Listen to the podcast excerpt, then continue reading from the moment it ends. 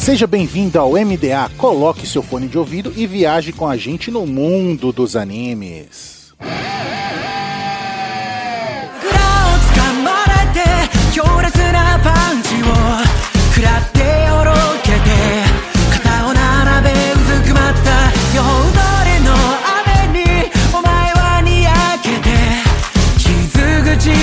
裏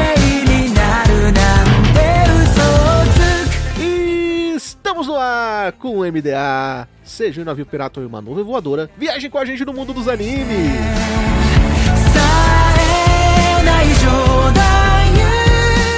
Eu sou o Raul e não conheci o outro mundo porque. Não, pera, esse outro ali. É, esse é bom, né, Raul? É a diferença.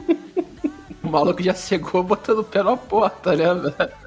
Nem 20 segundos de podcast já tomou a primeira porrada. Aqui é o Carlos e o Takemichi é a pessoa de 28 anos mais irritante que tu vai ver na tua vida. É verdade. É que o Takemichi de 28 e o Takemichi de 13 é a mesma pessoa. Exatamente, esse é um problema.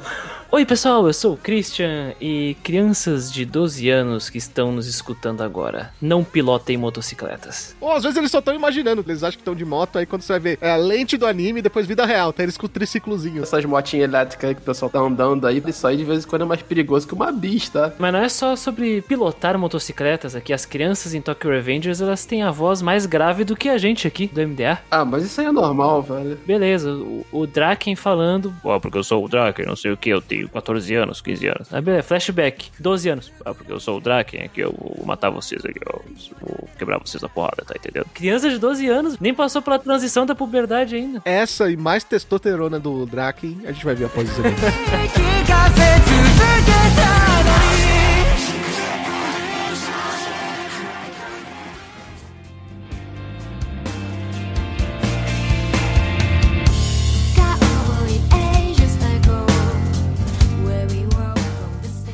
Mais uma semana de e-mails e recadinhos do MDA. Sempre agradecendo os nossos parceiros do Catum, Grindcast, OPEX, Papo Nerd com Elas e o canal do YouTube Guizão Voador. E claro, agradecendo sempre o apoio da Anime Hunter na Galeria Sogo Terceiro Andar ou no site www.animehunter.com.br. Lembrando sempre que vocês podem usar o cupom NSV Mundo Geek e ganhar 10% de desconto nas suas compras em mangás. Nós também temos o apoio da Crunchyroll, o maior streaming de animes do Brasil. E da Rádio J Hero, onde estamos todo domingo às 4 da tarde. E voltamos com os e-mails e eu não estou sozinho. E aí, Lucas? Olha eu aqui de novo. Um e-mail e uma bíblia, Lucas. Só temos que descobrir se é o velho ou o novo testamento. né? É o novo, porque são só os novos episódios. Vamos primeiro aí com o e-mail da Marcela. Saudações e bom dia, boa tarde ou boa noite para todos do DPTA. É a minha primeira vez mandando e-mail para esse incrível e maravilhoso podcast. Comecei a acompanhá-los há pouco tempo, mas já é um lugarzinho especial no meu coração. Marcela, seja muito bem-vinda. Espero que você goste. Espero que você não me odeie, né? Porque eu vou falar muita merda de muito anime que provavelmente você goste. Enfim, mais uma vez, seja bem-vinda. E da próxima vez, manda o lugar de onde você mora, sua idade, que a gente sabe quais referências animísticas. Olha essa aí. Veio que eu nem percebi. Bom, ela continua dizendo assim: me julguem, mas eu não achei a gritaria do Asta irritante, não. Ela ri e pa- parece mentira, mas é verdade. Asta me conquistou demais com esse carisma e o jeito extrovertido dele. Então, Marcelo, eu acho que depende muito de quão disposto você tá no começo do anime, entendeu? Acho que o, o problema é bastante no começo, depois fica bem mais de boa. Acho que até o próprio staff do anime entendeu que tava um pouco excessivo, né? Mas hoje em dia tá bem de boa. E comenta com a gente se você viu a versão legendada ou a versão dublada, porque vai fazer muita diferença nesse sentido. É, ele grita também, mas acho que grita um pouquinho menos. E outra coisa, né? Dependendo do, do nosso momento, até da nossa idade, a gente aceita mais algumas coisas. Por exemplo, eu lembro que antigamente, quando eu era um jovem shonen, eu aceitava o Naruto gritando que queria ser Hokage tão alto quanto o Asta. E não tinha nenhum tipo de treta por causa disso, sabe? E uma verdade que ninguém pode negar é que Black Clover tem um dos melhores, e assim, ou melhor, na minha opinião, desenvolvimento de personagem feminino dos shonens. Noelle é um ótimo exemplo disso. É verdade. A gente falou sobre isso no podcast. Assim, dos grandes Battle Shonen, realmente, a gente tem alguma, algumas lacunas, né? Acho que até o próprio Fullmetal Alchemist deve um pouquinho nesse sentido. Assim, tem grandes personagens assim, mas, mas eu não vejo elas se desenvolvendo muito, né? Acho que, acho que a única personagem feminina de, de Fullmetal mesmo que é, desenvolve bem, acho que é a Hawkeye, né? A Hawkeye é uma puta personagem de Fullmetal, velho. Em questão de desenvolvimento feminino, Black Clover ganha de One Piece, cara, na minha opinião. Tudo bem, todo mundo tem direito de estar errado. Enfim, continuando. Aliás, pegando a deixa de que eu estava ouvindo o podcast sobre Initial D, Aerobeat mais Black Rover igual perfeição. É a primeira ou a segunda, sei lá. É uma das primeiras openings lá de Black a- Eu acho que eu tinha conversado até com o Carlos, o Carlos comentou isso também no podcast, que, tipo, são uma parada que ninguém pode reclamar de, de Black Clover, são as, as openings, né? São, são bem da hora. Uma coisa que ninguém pode reclamar da Pierrot são as trilhas sonoras escolhidas por eles. né? Ganham tempo fazendo filler pra pôr músicas legais, cara. Exatamente. E agora, chegamos na Bíblia, cara. Ele que tá acostumado a mandar mensagem pra gente via Spotify, o Odair Júnior, ele dessa vez mandou um e-mail aí falando de vários episódios que ele consumiu. E ele fala: Oi, eu sou o Odair, dos comentários do Spotify. Como não dá pra escrever muito lá, eu vou mandar um e-mail de vez em quando. Coisa que eu não faço em nenhum podcast. Amo vocês desde o Animística, olha aí que bacana. E ele começa falando sobre o episódio 20, Black Clover, parte 1, o Mago Bodybuilder. Ele fala: Eu tinha dropado quando os servos da Vanica voltaram porque achei que era muito enrolado. Aí mostrou o vice-capitão e eu fiquei tipo: Esse cara também tem e vai ajudar o Astra a treinar só agora? Porque ele não veio nos seis meses de time skip para treinar ele desde o começo. Uma conveniência de roteiro e eu aposto que ele vai fazer os capitães pegarem também. Mas ouvi vocês falando de Black Clover e reacendeu a minha vontade de tatuar o símbolo dos touros negros do peito. E eu voltei a ler por causa do podcast. Aí que bacana. Panini, queremos porcentagem, hein? Exatamente. E assim, ele falou umas, umas paradas de conveniência de roteiro, né? A gente tem que lembrar, por exemplo, do, do Jirai, né? Que quando tava todo mundo invadindo a, a vila, convenientemente ele e a Tsunade estavam ocupados, né? O pau tá quebrando na vila e o cara tá lá, tipo, caçando sapo. A vila tá pegando fogo, tá caído lá e os caras, não, peraí, tem um bingo aqui pra participar. Tem um bingo, né? Pode crer. E ele comentou também sobre Bleach, Lucas. Ele comentou o seguinte: quando eu digo que acho tudo antes e depois da Soul Society um lixo, é porque tudo que veio antes poderia ser feito melhor e em menos capítulos. Aí ele bota entre parênteses: se não me engano, o Papagaio do Shed é um volume inteiro. E aí sim vem a Soul Society, porque é um arco de emergência que tudo vai- acontecendo rápido. E quando não tá aparecendo os protagonistas, é porque tá explorando o subplot do Aizen, que vai derrotar no final do arco. Aí vem o arco do Aizen, englobando o Ecomundo. Ah, sim, é, é verdade. Tipo assim, cara, eu concordo que Soul Society tá muito acima da curva do, que é o Bleach.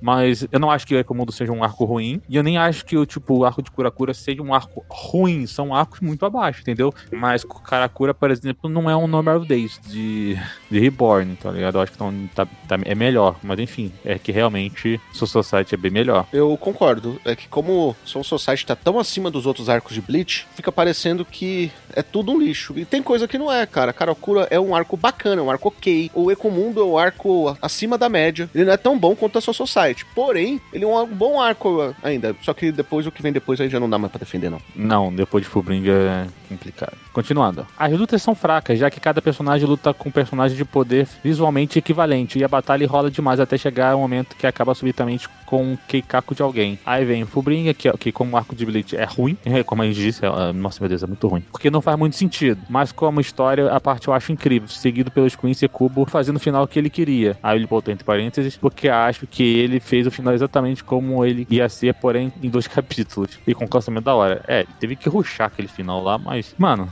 Bleach é estranho porque durou demais e aí o final acelerou, tá ligado? Parece até as obras aqui do Rio de Janeiro, as obras da Copa do Mundo, que tipo assim, demoraram 10 anos pra fazer. Aí faltando tipo dois meses pra Copa, não, tem que terminar aí, faz de qualquer jeito aí, irmão.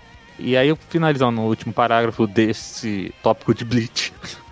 Ah, mas quando falamos de estilo, não tem ninguém melhor que o Kubo. Quando falamos de personagens carismáticos, mesmo mal usados, não tem nem comparação. E eu ainda sonho com um musou bom de Bleach.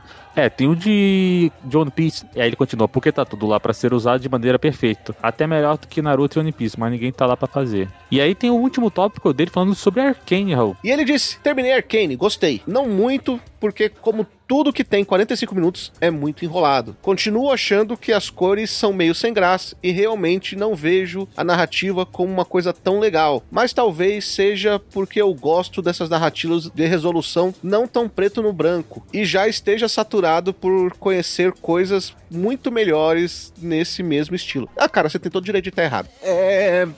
não, brincadeira, gente. Você tem direito de ter o seu ponto de vista, mas eu penso totalmente o contrário no fim das contas. Mas também é opinião minha. Né? Enfim, pra terminar, gostaria de dizer que tem um Pod Dorme. Olha aí, ele fazendo, fazendo um merchan, como muita gente chama, que é um podcast onde eu falo quase um vídeo do YouTube em formato só de áudio, onde eu dou a minha opinião sobre as coisas que eu quero falar, que nem sempre fazem muito sentido. O nome do meu podcast é Odavision, confiram lá. E eu vou lançar, se tudo der certo, um episódio sobre o que eu chamo de senenização do shonen, já que aparentemente os shonens estão cada vez mais pegando coisas manga seinen e de terror para compor a sua história. Cara, é um bate-papo interessante, mas também a gente tem que lembrar que com acesso à informação, as pessoas vão se desenvolvendo um pouco mais rápido do que antigamente, né, Lucas? Então a- as pessoas. Tem coisas que faziam sentido ser, ser coisa de shonen, de seinen separado antigamente, e tem coisas que fazem sentido estar em shonen hoje. Tipo assim, mano, é, eu, eu até brinquei com uma, uma vez lá no trabalho que se tem algo que ninguém consegue impedir é o progresso, saca? Tipo assim, mano, o progresso tá aí, é, tem coisas que a gente, como ser humano, evolui, saca? Então é aquela coisa que só podia chegar pra gente quando a gente tivesse um, um- uma, uma- maturação mental muito é, psicológica, enfim. Sangue em anime, mano. Antigamente eu achava que era uma parada super adulta, tá ligado? Hoje em dia no anime mais básico já tem, saca? É porque a pessoa aprendeu que é assim, mano, faz parte. Tem assuntos que psicológicos, né? Por exemplo, você tem o a voz do silêncio. Pô, mano, acho que há alguns anos atrás seria algo super adulto. Hoje em dia é uma parada mais degustável, um pouco mais novo, sabe? É um papo, inclusive, muito relevante pro público adolescente consumir, né? É, então, assim, é, acho que faz parte do, do tempo, entendeu? Acho que o, o- o progresso na evolução do ser humano faz que a gente consiga cada vez mais cedo se preparar algum, para alguns assuntos e isso acaba afetando na, na demografia dos gêneros, porque, enfim, as pessoas estão mais preparadas para aquele assunto, né? É sobre isso. Aí ele fala: obrigado pelo tempo e desculpa o e-mail gigante. Que é isso, cara? A gente adorou. E Lucas, já preparou aí o seu casacão de gangue? Aqui onde eu moro não tem muita gangue não, irmão, aqui tem outra parada. É outra coisa. Começa com M e termina com Lícia, né? Pô, pra falar baixo aí, esses caras ouvirem, dá merda. é, exatamente. Ainda bem que ninguém sabe meu endereço aqui, né? Ninguém sabe que eu moro na rua 14. Casa 3, Opa, bora pro podcast. melhor, né? Melhor, pô.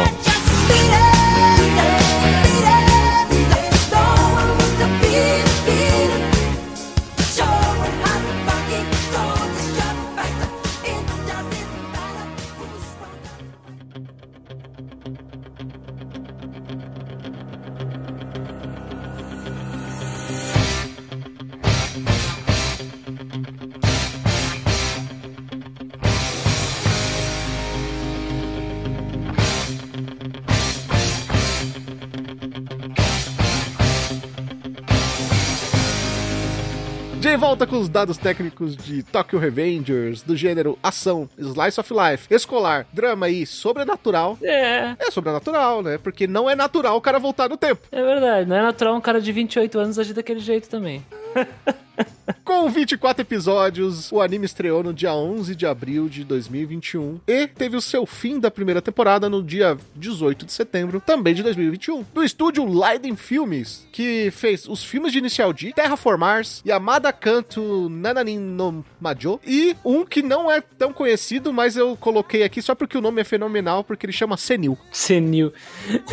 Tokyo Revengers, você pode achar na Crunchyroll. E a própria Crunchyroll também encomendou a dublagem pelo seu fiel escudeiro, o estúdio Som de Veracruz. Som de Veracruz Studios, Rio de Janeiro. E mais um trabalho espetacular, né? Fizeram um bom trabalho. O Som de Veracruz é aquele estúdio que você não se preocupa de como vai ficar a dublagem, sabe? Quando sai dublagem da Netflix, a gente já fica meio assim, será que vai sair bom? Será que vai ficar ruim? Não sei o quê. Só que quando a gente pega a dublagem da Som de Veracruz, né, cara, você já tá tranquilo, você fala, pô, os caras têm uma expertise em dublar anime, né? Sim, eu vi em japonês, metade do anime, eu acho que até o episódio 14, e depois eu comecei a assistir dublado, né? Quando eu escutei a voz do Takemichi em português, eu fiquei, olha que legal, cara. Como é que é o nome dele? Era o, é o Luiz Sérgio, né? Luiz Sérgio Vieira, se não me engano, o nome do dublador, que é conhecido pelo grande público aí por dublar grandes personagens da cultura pop, como Super Choque! Tem uma equipe boa. O Tatibana irmão, né? O Tatibana policial, ele é dublado por ninguém mais, ninguém menos. A versão adulta dele por Eduardo Drummond. É, o Eduardo Drummond. Temos que mandar um grande abraço mais uma vez pelo Eric Bogeoa, acho que é a pronúncia. Foi o mesmo diretor do Fumetsu no Natae que nós conversamos aqui, né? E foi um ótimo trabalho em relação a como foi trabalhado a linguagem das ruas na dublagem aqui em Tokyo Revengers, que é uma coisa bem comum, né? Quando se trata de uma série sobre gangues, porque Tokyo Revengers fala sobre gangues. E cara, como é que tu vai falar sobre cultura da rua, cultura da, de gangues, se tu não vai ter um linguajar aí da galera, né? Do povão. E isso aparece bastante aqui. E eu acho que, claro, né? Nós temos que mandar aí um, um salve pros tradutores aí que tiveram que pensar nisso, mas acho que a direção também teve que dar o toque pros dubladores e para poder fazer é, esse tipo de trabalho aqui. Ficou legal, hein, cara? Eram expressões que a gente colocava mais realmente no começo dos anos 2000, sabe? Tocou Charlie Brown? Não porque não tem Charlie Brown no Japão, né, cara? Verdade. Pô, mas é- aí, fala a verdade. Não ia fazer uma contextualização muito melhor, cara. Pô, CPM 22 tocando de fundo. Pá. Os dois saíram na porrada no aeroporto.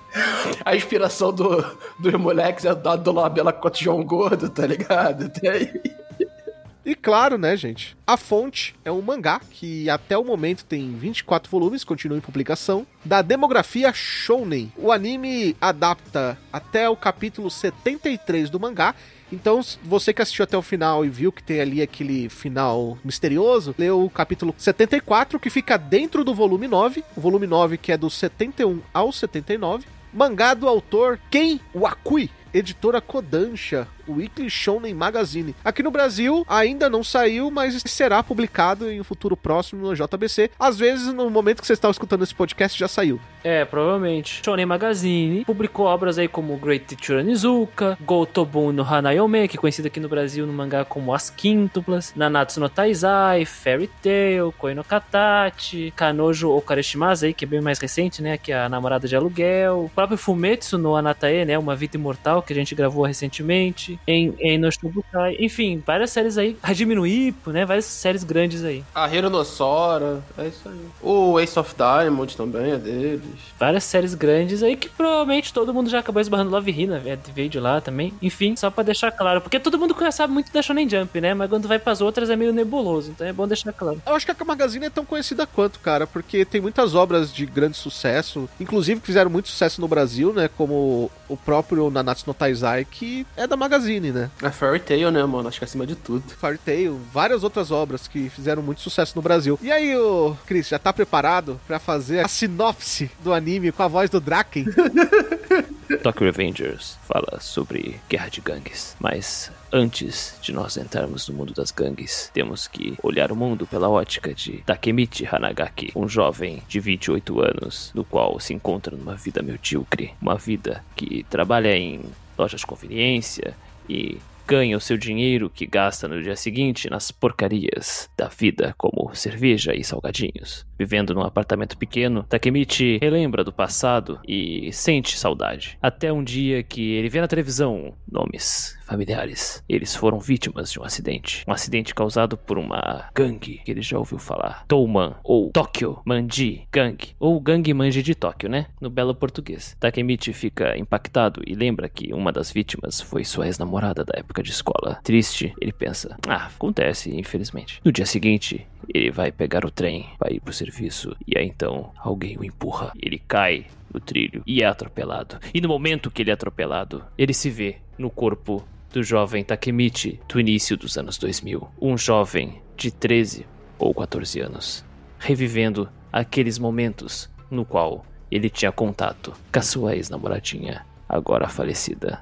Takemichi, então, vivendo aquela vida de jovens com sonhos, no qual poderiam almejar se tornar os maiores delinquentes de Tóquio. Ele tem um contato com o jovem. Esse jovem é o irmão de sua namoradinha. Ao apertar a mão dele, ele retorna à sua vida normal e o jovem, agora adulto, diz: Takemichi, você voltou, eu te salvei e você pode mudar as coisas. A minha irmã está morta. Salve-a. E a história é sobre isso. Sobre o Takemichi podendo voltar no tempo, apertar a mão do irmãozinho da sua namoradinha da época de escola. Ele pode refazer as coisas para mudar o presente. Mas tudo isso está interligado com a origem da gangue Manji de Tóquio, no qual ele tem raízes. Como essa gangue se tornou o crime organizado mais influente de Tóquio. Como isso levou a crimes hediondos e à morte da garota que ele ama. Isso ninguém sabe. A gente descobre através da jornada dele em Tokyo Revengers. Na verdade, nem ele sabe, né? Porque chega no começo e ele fala: Ah, é, né? Eu fazia parte de uma gangue. Aí a gente vê o começo da história dele e ele não fazia parte da gangue. Ele era o cara que tomava um cacete dos caras e participava de lutas ilegais pros caras. Pois é, é, é, essa sinopse, na verdade, é só o primeiro episódio, né? Basicamente, ele é atropelado pelo um trem e aí ele aperta a mão do menino do, e volta, sendo salvo pelo menino agora adulto. Iria ser atropelado em um trem, de repente ele volta pro passado. Inclusive, ele acha que ele tá naqueles momentos da vida que as pessoas falam que quando você tá prestes a morrer, você vê a sua vida inteira pela frente, né? Pois é, e aí ele volta no tempo por algum motivo, sempre que ele apertar a mão do, do jovem Naoto, ele volta no tempo. E isso fica meio sem explicação, é só porque sim, não tem explicação mesmo. Não tô dizendo que precisa ter, mas é só porque é um motivo muito arbitrário de ah, aperta a mão do menino e aí tu volta, sabe? Tu não pode dar um high five com o moleque que tu volta no tempo, né, velho? É uma merda isso. Pois é, né? Tu- É o que o, o Chris falou. É uma ideia muito burra. Isso é real, tanto que ele descobre quando. Ele não descobre, né? Na verdade. Ele aperta a mão do. Do Naoto, quando ele tá no passado, ele volta pro presente. E aí o Naoto, que era um menininho, que eu acho que tinha uns 8 anos, que escuta uma história de um, de um menino de 12, chega e fala, quando vira adulto, fala assim: Ah, lembra aquele negócio que você me contou? Descobri como funciona, você aperta a minha mão. O que, que eu posso interpretar? Porque o troço é muito. hum, Não existe explicação pra isso. Interpretar que o poder existe no Takemichi e ele expressa o poder através do que significa o aperto de mão com o Naoto. Porque quando a Rina morreu, né? Ele voltou e aí ele fala com o Naoto. O Naoto criancinha, o Takemichi tem essa oportunidade de falar com ele. E ele fala: Cara, protege a tua irmã o máximo possível. Dá, dá os teus pulos aí, porque no futuro ela vai precisar. E aí o menino, não, sim, claro, e aí eles apertam as mãos. Esse empurrão que o Takemichi fez pro na jovem Naoto inspirou ele a ser um policial, porque o- a família dele já tinha um histórico com detetive ou coisa assim, né? Eu acho que era o bisavô. É o avô deles. E aí, então, o Takemichi só deu um empurrão pra ele seguir o rumo do avô dele. Aí ele virou policial e sobreviveu ao atentado que ele teria morrido também. E aí é a primeira mudança do presente que o Takemichi causa. E aí, ah, não, tá perto da minha mão, aí tu vai voltar e tal. Só que essa viagem no tempo, ela tem umas regras meio arbitrárias e estranhas. Por exemplo, no momento que tu aperta a mão, a mente do Takemichi volta no tempo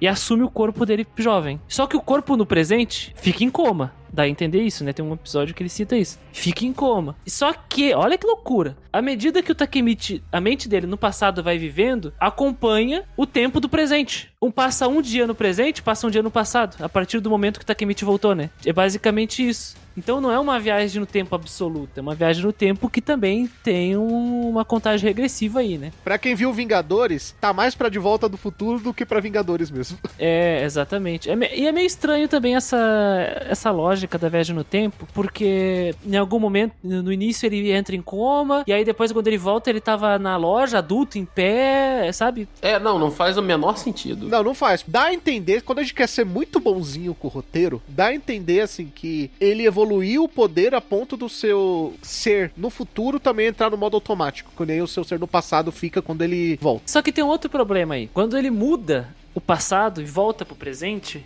ele volta com a mente completamente alheia da realidade do presente. Só que o autor.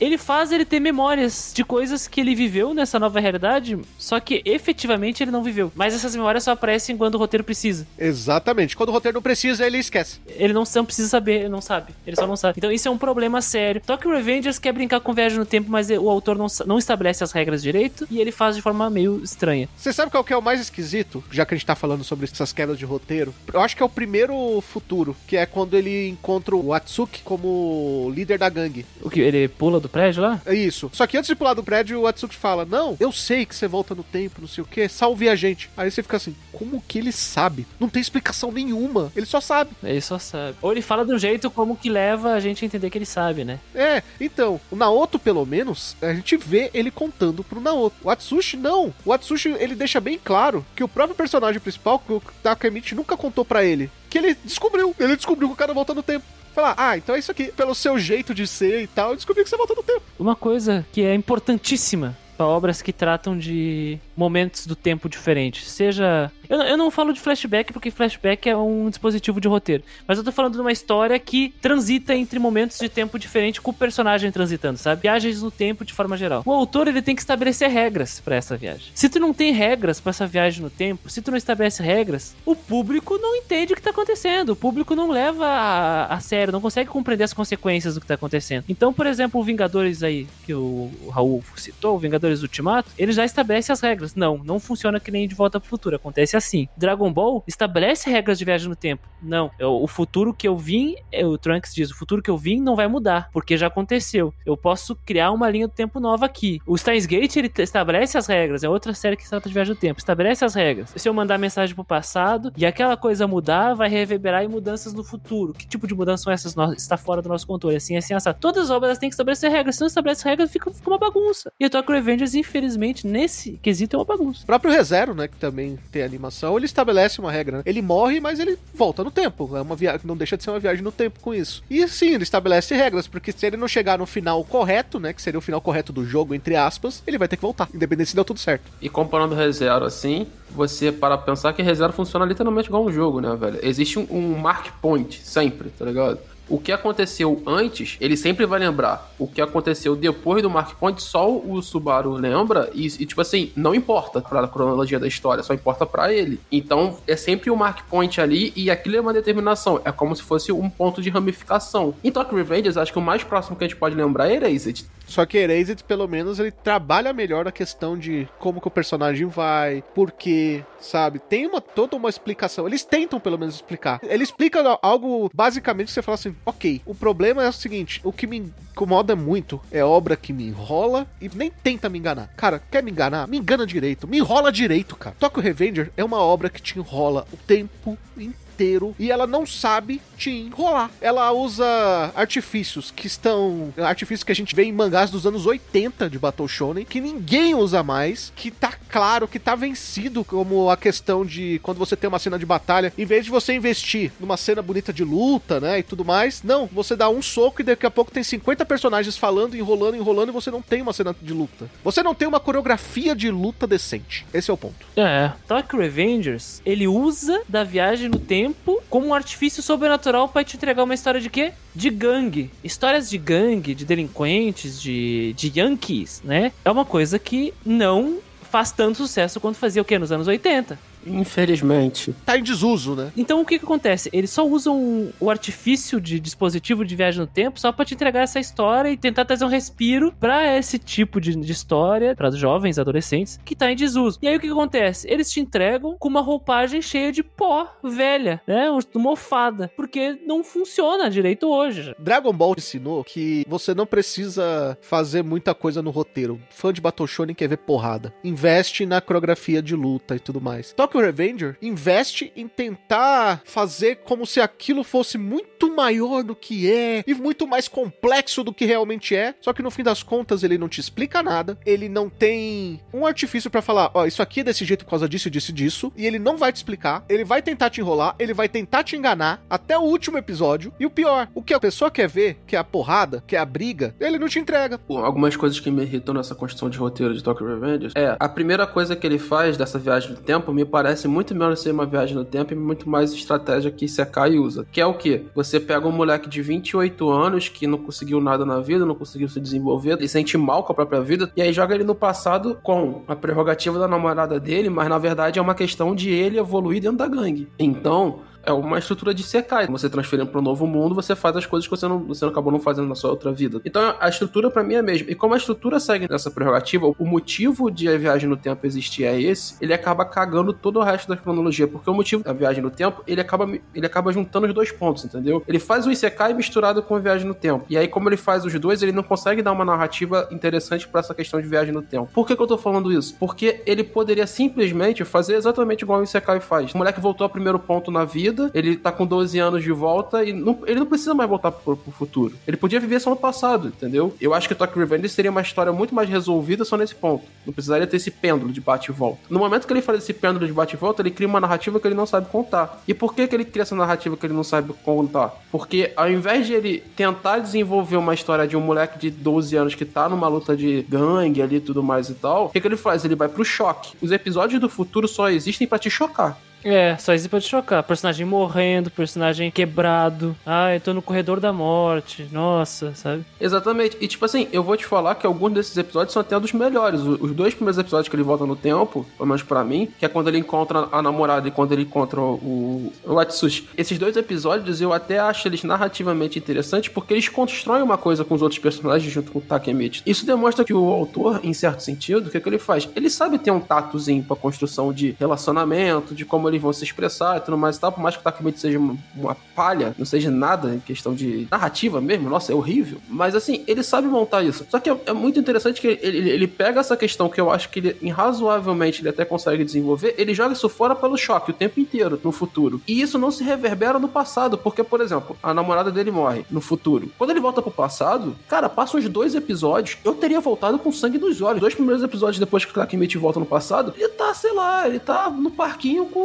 com o Mike, trocando uma ideia, e é isso. Parece que chega um momento que ele se importa mais com o Draco e com o Mike do que com a própria namorada. Talvez se ele tivesse que no futuro fazer uma escolha entre a vida do Draco, do Mike ou da namorada, ele não saberia escolher. O Draken. Draken. É Draken, eu tô falando Draco ou é Draken, é isso. E isso faz perder a força da essência da obra. O que que é a essência da obra? Ele voltou no tempo. E ele volta no tempo uma segunda vez pelos quais motivos? Por causa da namorada. Por causa que ele quer consertar o passado, que vai, re- vai resultar no futuro que a mina morre. Então, qual é a estrutura básica da história? Eu estou voltando no tempo, um, porque eu sou um merda no futuro. Dois, estou voltando no tempo por causa da minha namorada. São esses dois pontos básicos que a obra te entrega. E tu vai construindo a obra pro futuro, isso é meio esquecido. Na verdade, um não é esquecido porque basicamente a obra te diz que é muito melhor você, de vez de ser um trabalho normal, você entrar em gangue e extorquir pessoas. É isso que a obra diz. E possivelmente é isso. Ser é maneiro, tá, gente? Brigar em gangue ser agiota é muito bom. Ser brigão, quebrar a cara das pessoas de graça é interessante. É uma saída legal de vida. Eu vou fazer uma pergunta pra vocês dois, que eu acho que explica exatamente o primeiro erro de Tokyo Revengers. Vocês têm empatia? Vocês se importam com o drama dele? Vocês se importam com o Takemichi? Pra consertar erros da minha vida passada, eu acho que qualquer pessoa vai ter, vai ter empatia com ele. E depois que estabeleceu as regras, ele tá seguindo. É, depois não, porque ele é muito chato. Até porque é, existe um problema na narrativa da série que é ele tem 28 anos, mas na verdade, mesmo com 28 anos, ele, ele não tem nem 10, tá? De cabeça, gente. Ele tem 9, uma coisa assim. É, diz que ele tem 13, 14 anos no passado, mas na verdade, os dois eus dele têm menos de 10 anos, né? Vamos ser sinceros. Questão de empatia, eu me compadeci pela causa dele, como o Carlos trouxe, né? Mas eu não consigo gostar. Eu acho que o Takemichi ele é um personagem gostável no começo, exatamente pelo seu underdog, seu personagem que ele tem essa oportunidade de mexer nas coisas, mas à medida que nós percebemos que ele é um personagem que nem reativo é, essa é a parte mais triste. Se ele fosse um personagem reativo, ia ser interessante, porque os choques iriam fazer ele avançar, mas nem isso acontece, né? Ele não é um personagem nem ativo, nem reativo. E pior, ele não é nem um personagem, aquele tipo de personagem que pensa. Porque o Naoto pensa pra ele o tempo todo. Toda vez que ele volta é com, com o plano que o Naoto montou pra ele. E quando não é o Naoto, é uma ideia de Jericho, tipo, vou chegar no topo da Touman. Aí o Naoto olha pra ele e fala, tipo, cara, tá maluco?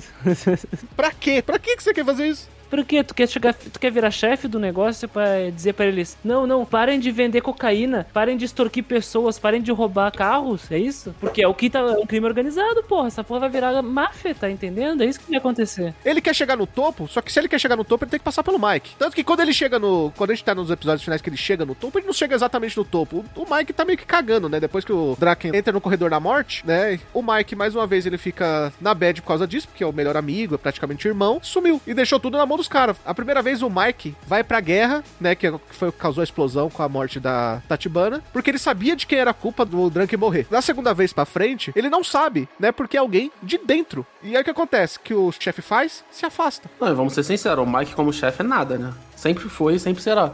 Ele é uma criança, velho. Ele é uma criança. Não, não, tipo assim, não tô falando só do passado, tô falando, tipo assim, os acontecimentos que desenvolvem pro futuro. Na verdade, o único adulto na história inteira da Toma é o Draken. E como o Draken vai parar preso todo momento, a gangue vai toda hora pro inferno. Pelo menos nisso eu acho bom a história do anime. Que eles colocam que, tipo assim, quem organiza é o Draken. Não é mais ninguém. É que na verdade, assim, quem manda lá é o Mike. Só que o coração. É o Draken, exatamente. Mas isso é explicitado diversas vezes. ah, porque tem um momento que depois que é superado essa, esse conceito conceito aí de vamos salvar a minha namorada, fica vamos salvar o Draken e minha namorada. Porque o Draken morrendo, o Mike perde a cabeça, ele não vai ter mais a âncora ali moral dele, ética, né? O coração, ele vai despirocar e vai virar o crime organizado. A gente descobriu que não é bem isso que acontece, né? Ele tem toda aquela cena, o Takemichi esfaqueando a mão, sabe? Que, ele tem uma cicatriz e tal, pra salvar o Draken, que tava todo fudido. E aí é meio que, se, meio que se perde meio, né, ao longo da jornada em Tokyo Revengers, essa construção aí de, de o que, que o Takemichi tá fazendo ali. Mas fica muito explicitado que o Draken, de longe, é o coração do negócio. Cara, você vê que o Takemichi ele não faz muito sentido quando ele volta. A primeira coisa que ele faz quando ele entra, ele vira amigo do Draken e do Mike, é meio que abandonar os amigos dele. Os amigos dele de infância que estavam ali com ele o tempo todo, que continuam aj- ajudando ele toda vez que ele tá na merda. Quando tá tudo certo, os caras vai ligar pra ele, ele pega o celular e fala: "Ah, mano, ah, é ele que tá ligando, não vou atender não". Ele faz isso com o Kazushi. Cara, ele faz isso o tempo todo. E você vê que os personagens mais fracos, que são os amigos dele de infância, eles são ignorados no começo da história, sabe? Eles só aparecem quando o roteiro precisa, quando ah, não tem mais ninguém pra salvar o personagem principal e o personagem mais forte foi esfaqueado. E agora o que a gente vai fazer? Ah, vai colocar os meninos lá de, de bucha de canhão até chegar a ambulância. Ah, não tem pra quem explique e faça uma explicação expositiva aqui. Chama um amiguinho que é nerd lá de óculos. É, ele fica escrevendo num quadro, literalmente, explicando o que, que o público precisa saber, sabe? Nossa, é, são dois artifícios de roteiro muito escroto, que é tipo assim, existe um problema, não consegue se resolver, tira alguém da bunda e coloca pra resolver. Ou precisa explicar alguma coisa, tira alguém da bunda, essa pessoa, essa pessoa vai explicar de forma estupidamente narrativa. Isso acontece o tempo inteiro em Tokyo Revenge, eu concordo com vocês. E, mano, tipo, eu até acho que ele consegue construir a narrativa entre os personagens de forma interessante. Só que é tudo muito jogado. Exatamente. Pra ele construir uma coisa, ele tem que abandonar todo o resto. Esse é o grande problema. A narrativa é muito ruim. Pensa na Emma. Presta atenção no que, que o roteiro faz com a Emma. A primeira vez que ela aparece é em que situação? No festival. Não, ela tá de calcinha, sutiã. Ah, ela tá pelada em cima do Takemichi quando ele volta. Ela tá dando uns pega no Takemichi, é isso. A segunda é a gente descobrindo que a Emma é extremamente apaixonada pelo Draken. A terceira, que a Emma, que tava em cima do Takemichi, é irmã do chefão da máfia. Do Mike, irmão do Mike. Você vê que não faz sentido algum. E depois ela se torna a melhor amiga da, da Rina. Eu gosto muito dos personagens das garotas. Eu acho que eles são personagens bem legais de se acompanhar na obra. A Rina é um ótimo personagem pra Tokyo Revenge. Eu gosto quando ela aparece também. Boa personagem. E eles são escanteados o tempo inteiro na obra. E sabe qual é o problema? Eles são escanteados e por que a gente imagina que isso é um demérito pra obra? Porque o personagem principal é um bostão. Quando o personagem principal é um bostão, você quer ver mais dos secundários. Você quer ver mais da Rina, você quer ver mais da Emma, você quer ver mais dos moleques, você quer ver mais do Draken, principalmente. Só que você tem que gastar muito tempo apresentando a história dos- da parte do olhar do Takemichi. E isso não te compra na obra. É que o único, né, que tá ligado ao sobrenatural da ida e volta é o Takemichi, então só a gente só pode acompanhar a jornada dele. Os outros é só são os peões que estão ali se movendo no tabuleiro e o Takemichi, ele fica parado gritando: "Ah, para! Não aguento mais!" Ah! E é inútil e as coisas continuam do mesmo jeito. Pior é que o Takemichi, de todos os personagens que tem na obra, ele é o mais mal escrito e ele é o que mais tem tempo de tela. Sendo que isso acontece, torna muito difícil de você gostar de acompanhar a Tokyo Revenge nesse sentido. Por quê? O Takemichi, primeiramente, ele, a gente já comentou, ele tem a mente de um moleque de 28 anos, mas ele não age nunca como uma pessoa mais velha. tá? Nunca, nunca, nunca, nunca. Segundo, viagem no tempo. Ele sabe o que vai acontecer várias coisas no futuro. Ele sabe várias coisas que tem pra acontecer no futuro, ele sabe vai acontecer, tipo, episódios marcantes da vida de qualquer pessoa, esse tipo de coisa. Ele sabe. E terceiro, como um- uma construção narrativa do jeito que ele funciona e do jeito que o, o- o próprio autor ele se apresenta para construir a narrativa entre os personagens, que em vários momentos são legais, deles conversando, esse tipo de coisa assim. Eu queria muito mais ver, tipo, do Takemichi conversando realmente com a Hinata, de ele se soltando mais com ela, e não acontece nada. Quando vai acontecer, é um romance de um moleque de 12, todo travado. Pelo lado da Hinata, isso é entendível, principalmente na sociedade japonesa. Pro lado dele,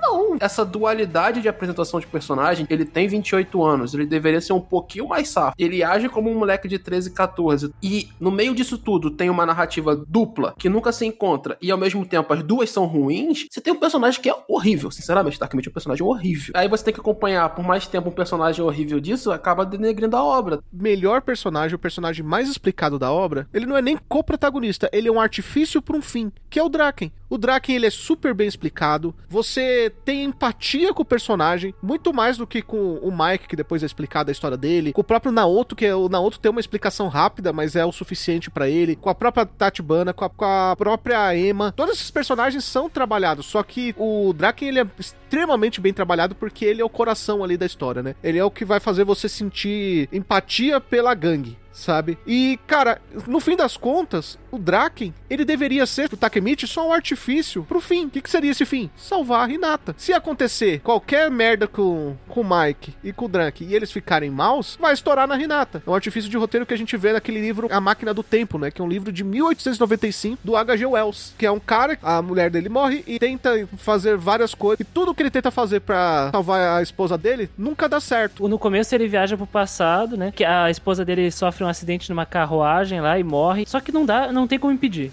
Aí ele fica meio pirado das ideias e vai pro futuro, ver se encontra alguma resposta no futuro. Só que aí ele descobre que o futuro não é muito amigável. E aí depois ele acaba descobrindo que a morte da mulher dele é um ponto fixo no tempo, ou seja, é imutável. A gente viu isso também no episódio do What If, do Doutor Estranho, né? Do estranho supremo lá. né? Exatamente, que ele tenta fazer de tudo pra salvar a médica que morreu, mas ele descobre que ali é um ponto no tempo. Todas essas obras são inspiradas nesse livro, do H.G. Wells. Se você pega o próprio Erased, ReZero, é, Tokyo Revengers, a série do Doutor Estranho, tem muitos filmes também. O H.G. Wells foi um dos maiores autores de ficção científica do mundo e a primeira história de viagem no tempo é dele, né? É exatamente essa. O cara manda muito bem. E aí você chega ali e você descobre que a única coisa que muda depois de todo esse tempo vendo tudo isso acontecer é você mesmo, ou seja, o personagem principal. E o Tokyo Revengers nem isso consegue fazer, porque, cara, você vê o Subaru do ReZero, ele mudando conforme ele vai passando pelas experiências traumáticas. Todo aquele drama que ele faz, vendo as pessoas morrer tudo vendo tudo dando errado, vai tornando ele mais safo, mais forte e fazendo ele chegar ao seu objetivo. Ele amadurece, né? Ele amadurece como ser humano. O Takemichi não faz isso, cara. Ele é aquele mesmo personagem o tempo todo. E ele não é o menino de 12 anos. Não lembrem dele como menino de 12 anos. Ele é um cara de 28 que volta ao passado. Sim. Gente, qualquer um que tá escutando aqui que é adulto, só se imaginem na situação de se vocês pudessem enviar a mente de vocês agora pra cabeça de vocês, sei lá, na época do ensino fundamental lá, no sexta, sétima série, sétimo ano que ele tá lá. Vocês não iam parar de fazer as cagadas que vocês faziam agora com a mentalidade madura de hoje? Encaram como o que seria o melhor? Ele nem isso. A construção do Takemichi é imbecil, cara. É só mal feito, entendeu? E esse é o grande problema pra mim de Tokyo Revenge. Além do que a gente vai falar de narrativa visual, de construção e tudo mais e tal, você tem que acompanhar um personagem que não se desenvolve com, com um bilhão de fatores acontecendo. Mal ou bem falando, as coisas que acontecem em Tokyo Revengers são até legais. Dão vontade de acompanhar. Então o autor consegue construir um cenário que tem tudo pra desenvolver o personagem, mas o personagem não se desenvolve. Como é que funciona isso? Isso não faz o menor sentido. Pois é, parece que o Takemichi é blindado a todas as influências externas do que ocorre ao redor dele, o que é inverossímil, não funciona. Um personagem bem escrito jamais passaria incólume por isso, sabe? O Takemichi é um personagem que não funciona. As pessoas podem perguntar, mas porra, você falou lá no começo que no Battle Show a pessoa quer ver porrada, então por que que vocês estão falando de tudo isso? Pelo seguinte, porque se você pegar vários aspectos da obra e dividir entre gêneros, eu vou deixar o Battle Show por último, você pega o Slice of Life, você não tem empatia pelo personagem principal, pelo que ele faz, porque tudo que ele faz não faz sentido. Morreu a obra. Aí você pega o drama. Cara, as cenas de drama, algumas são boas, inclusive a cena que o carro explode é muito boa. Só que parece que cinco minutos depois ele meio que se acostuma, ele fala: Não, eu vou voltar de novo e salvar, então tá tudo bem. E volta, sabe? E ele não tem nenhum tipo de mudança por causa disso, como eu falei do Subaru, né? Que ele vai evoluindo por causa disso. Ele não, eu vou voltar, eu vou ser o líder daqui e vou resolver tudo. E ele não tem nenhum tipo de evolução com isso. Pode fazer um paralelo muito da hora com o ReZero. Lembra a primeira temporada com a morte da... Eu já vou dar um spoiler de ReZero aqui. A morte da Aren pelas mãos de Petekus Romane Conte, lá na primeira temporada, né? Daquela forma brutal. E o Subaru tava preso, vendo tudo aquilo, vivenciando. Ele morre e volta. Que é a primeira coisa que ele expressa quando volta? O episódio termina com o zoom nos olhos dele. E os olhos dele, que até então tinham perdido o brilho, porque ele tava numa comatose, ele tava num... Ele tinha simplesmente desistido da vida, lembra? Os olhos, os olhos dele voltaram a brilhar, mas com o brilho da ira, o brilho da vingança, porque agora eu vou dar um jeito de impedir que isso aconteça. Aqui isso não existe, cara. A Rina morre dizendo: "Ah, eu te amo, eu te amo, eu te amo e eu não quero que morrer, eu não quero que a pessoa que eu ame morra junto comigo. O que, que o Takemichi faz? Ele não expressa nada. O, que, o máximo que aconteceu nessa obra foi ele ver o, o cara lá e dar um soco na cara dele e ficar, ah, por que, que eu fiz isso? Ah, ah, ah." Ou seja, não funciona o Slice of Life, não funciona o drama. Aí vai falar, beleza, tem Battle Shonen e tal. Me fala uma coreografia de luta que tem nesse anime. São 24 episódios. Me fala uma. Não existe. Porque é um soco e depois um monte de vozerio falando, nossa, ele bateu, não sei o quê. Cavaleiros do Zodíaco, pelo menos, tinha os poderes, tinha os golpes, cara. Então, assim, beleza os caras caras fazerem isso, sabe? Quando o cara batia, não sei o que, e ficava meia hora explicando, mas pelo menos explicava alguma coisa que tava acontecendo. Cara, é um soco comum e os caras ficam meia hora falando sobre isso e depois dá um outro soco ou um chute. Você pega o Mike, cara, o Mike, ele luta duas vezes com com o Shuji Rama e eles estão em pé de igualdade. Só que quando o roteiro precisa, o Mike fica puto, dá uma bicuda só no Shuji Rama, bota ele no chão e resolve. Derruba o cara. Então, sobre estrutura narrativa, o Carlos e o Raul, eles falaram muito bem. Como conceitualmente e funcionalmente na narrativa, o Takemichi, ele é terrível por si só. Por mais que existam eventos que ocorram na série, por mais que tenham personagens e núcleos de personagens da hora que nos chamem a atenção, querendo ou não, a cena do carro é dramática, querendo ou não, personagem do Draken é do caralho, sabe? Mas não funciona de forma geral porque não existe a cola, o grude, que é o protagonista. O protagonista não, não funciona. Então, além disso, a estrutura narrativa. O que, que é essa estrutura? É como a história, como essa narrativa é nos exposta, nos mostrada, transmitida para o espectador. E infelizmente, Tokyo Revengers, ele é muito deficiente nessa transmissão da narrativa. Por quê? Porque tu tem, como o Raul disse, uma forma já antiga, uma forma já ultrapassada de demonstrar acontecimentos. Então, um personagem ele fala alguma coisa e aí nós temos ali uma reação de pessoas que estão acompanhando. Oh, nossa, um soco. Ah, nossa, ele é foda. Oh, caramba, Toman é demais. E coisas assim. Eu fui verificar o mangá agora pouco antes de, de gravar e o mangá ele funciona da seguinte forma, ah, de forma geral, né? Ah, acontece alguma coisa e numa página nós temos ali então as reações ou pelo menos as impressões dos personagens ou a expressão do rosto deles mesmo para demonstrar o impacto daquele acontecimento. É por isso que o autor no mangá escolheu fazer isso, porque ele quis sacrificar uma narrativa gráfica que demonstrasse toda a linha de acontecimento, que sei lá, uma ação, por exemplo, né, um combate, para nos mostrar o impacto dele, mostrar as consequências para todo mundo que tá acompanhando, ou seja, os personagens reagindo. Nossa, isso é muito foda, Mike, não, aquela coisa. Só que isso é antigo e hoje em dia não funciona em anime, cara, porque fica arrastado. Então o estúdio que tá, tá fazendo Tokyo Revengers, ele vai pegar, eu não vou entrar nem em questão de orçamento, mas ele vai pegar essa imagem do personagem impactado, ou de personagens comentando, ou de personagens ah, gritando o nome de outro, eh, querendo chamar atenção ou algo assim, e vai estender esse negócio. E vai passar uma impressão de caramba, essa história não tá indo pra lugar nenhum, porque puta que pariu, não tá acontecendo nada demais aqui. Que nem o Raul disse, é só um soco normal, cara, é uma bicuda, e todo mundo impactado, todo mundo chocado. Infelizmente, é uma mídia diferente, o anime é uma mídia diferente do mangá, e a transição não funcionou, simplesmente não funcionou. É muito complicado porque você acaba tendo mais prazer em acompanhar Tokyo Revengers. E Tokyo Revengers se propõe a ser uma história de gangue, né? Vamos ser sinceros. Sim. Você se propõe a gostar mais de Tokyo Revengers em momentos poucos, de alguns de Slice of Life, de ele se construindo ali junto com os moleques, eles trocando uma ideia, principalmente quando tem muitos dos personagens secundários, do que necessariamente no ato da luta. Até que a construção de entender qual merda que vai dar, ela não é ruim, ela é até interessante, mas ela é arrastada, primeiramente, como tudo em Tokyo Revengers, e em segundo lugar, como a gente está vendo tudo a partir de um personagem que é